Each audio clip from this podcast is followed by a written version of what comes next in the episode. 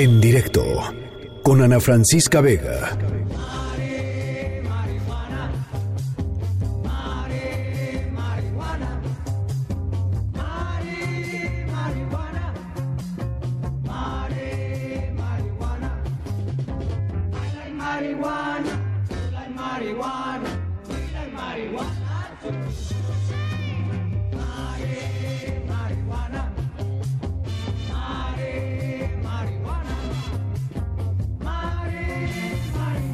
Bueno, pues ¿cuánto tiempo llevamos con este asunto de la regulación de la marihuana?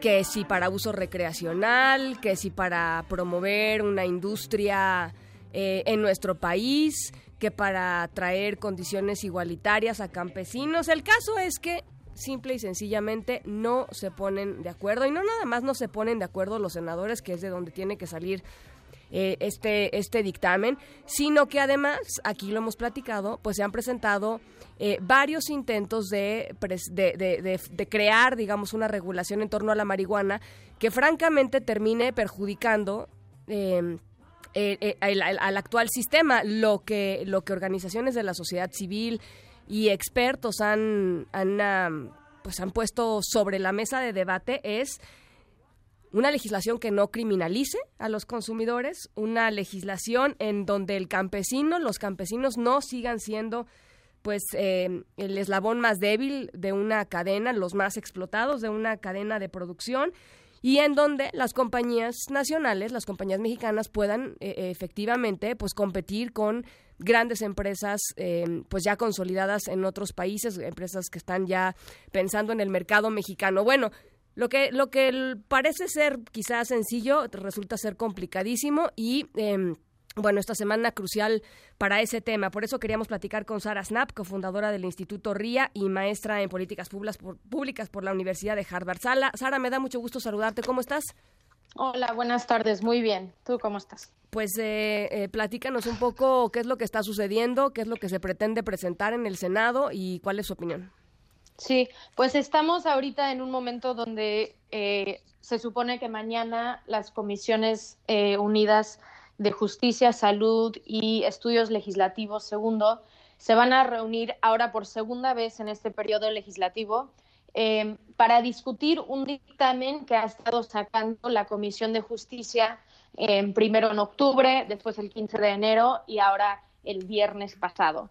Y ese, este dictamen, desafortunadamente, no parece eh, cambiarse tanto desde octubre a enero a hoy, sino que van cambiando cositas muy pequeñas em, como para que tengamos que hacer todo el trabajo de revisarlo, pero sin realmente tomar en cuenta muchas de las recomendaciones y sugerencias que están llegando desde la sociedad civil, pero también desde académicos, también desde, desde instancias del gobierno federal, porque es una cosa crear una ley, es otra cosa operar esa ley. Y nosotros queremos que esto sea una ley operable para, para el Ejecutivo, para el gobierno federal, que lo va a tener que hacer.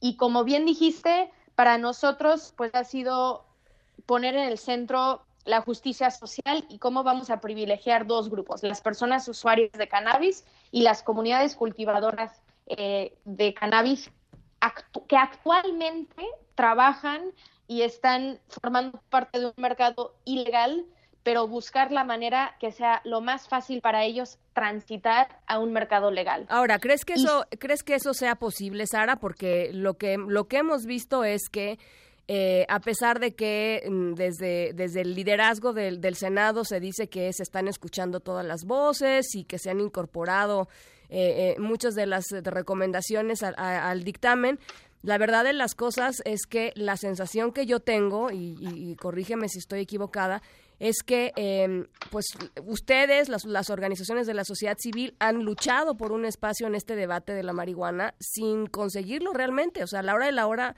pues presentan lo que se les antoja. Pues sí, creo que no nos han tomado en cuenta con muchos detalles.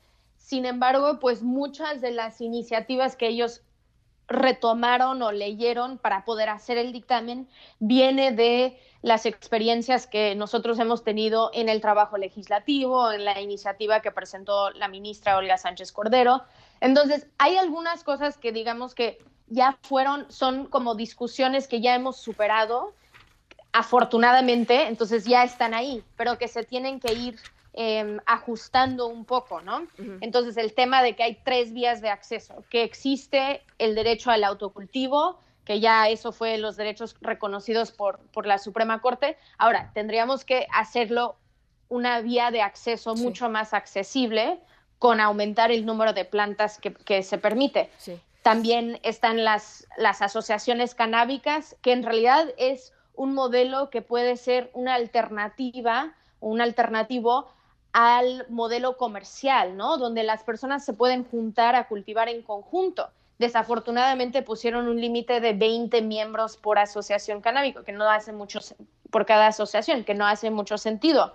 Estas dos vías de acceso deberían ser mucho más abiertos para que las personas, piensa en una comunidad de, personas que consumen cannabis, por ejemplo, en un lugar como Tamaulipas. Sí, sí. Ellos quieren como poder hacerlo de una manera segura, pero entonces necesitan tal vez más que 20 miembros para que sea, que pueden rentar el lugar y hacer todo lo que necesitan.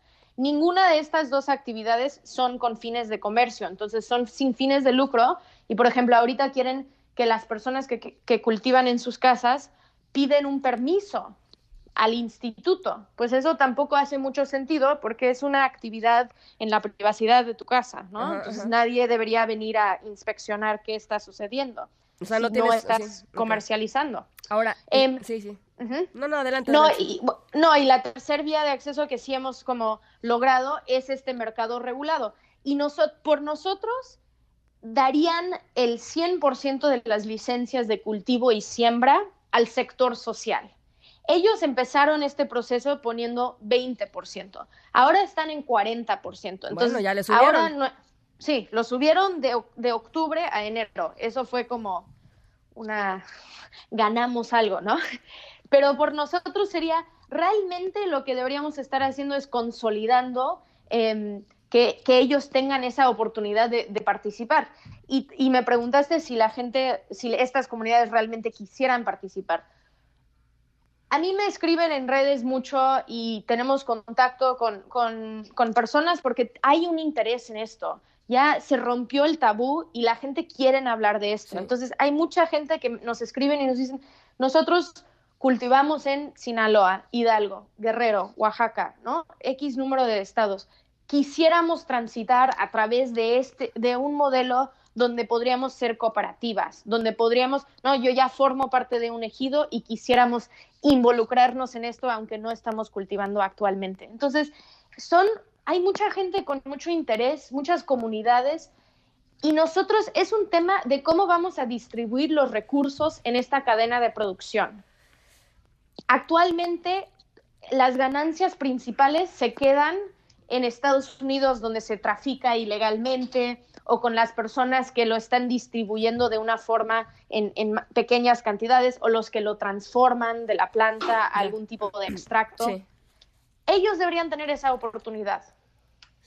Entonces, ¿estás positiva, digamos, Sara, de que, de que este nuevo proceso va a incorporar al menos ciertos elementos que no vamos, digamos, no vamos a terminar eh, eh, estando en una, en una peor situación de la que estamos hoy en, este régimen prohibicionista, que sabemos, lo único que pasa es que los campesinos este, son los más explotados, los consumidores son criminalizados este, y no hay forma de que haya una industria nacional regulada, diga, ¿no? Este, que pague impuestos. Pues, sí, yo creo que queremos que hagan los cambios. Creemos que esto puede ser una ley mejor y ellos tienen un deber de escuchar lo que hemos estado diciendo y no somos nada más nosotros. Hay legisladoras y legisladores que también están intentando cambiar cosas. Entonces, es de tomarlos en cuenta y entender que ellos sí tienen mayoría y deberían estar empujando algo con justicia social, porque eso es lo que ha dicho la ministra, es lo que han dicho como todos los que han opinado sobre el tema. Sí creo que pasar algo es mejor que la prohibición porque de ahí vamos a ir a ver cómo se puede implementar, cómo, cómo puede funcionar en el país. Y probablemente va a haber reformas que vamos a necesitar porque em, sucede aquí y porque no nos escucharon la primera vez, entonces nos van a escuchar en un año. Muy bien. Bueno, Sara, pues estaremos muy pendientes del tema y platicando, ojalá contigo, ya que lo tengamos mucho más claro. Te, te agradezco mucho por lo pronto estos minutitos. Con mucho gusto. Sara Snap, cofundadora del Instituto RIA. En directo con Ana Francisca Vega.